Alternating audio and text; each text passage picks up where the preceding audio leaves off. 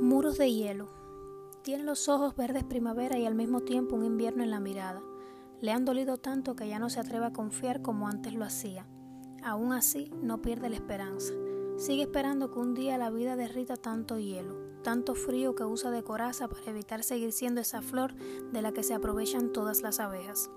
Quizá congelar tantas emociones no sea la decisión menos drástica, pero sí la que ha decidido tomar, y va con ella allá donde vaya porque no piensa dejar que nadie le vuelva a robar la felicidad.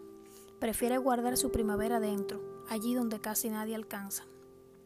Aún así, sabe que el hielo se derrite cada vez que alguien bueno se acerca.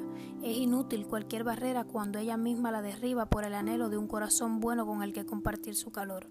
Y así es como se vuelven a colar dentro amores que solo le traen dolor.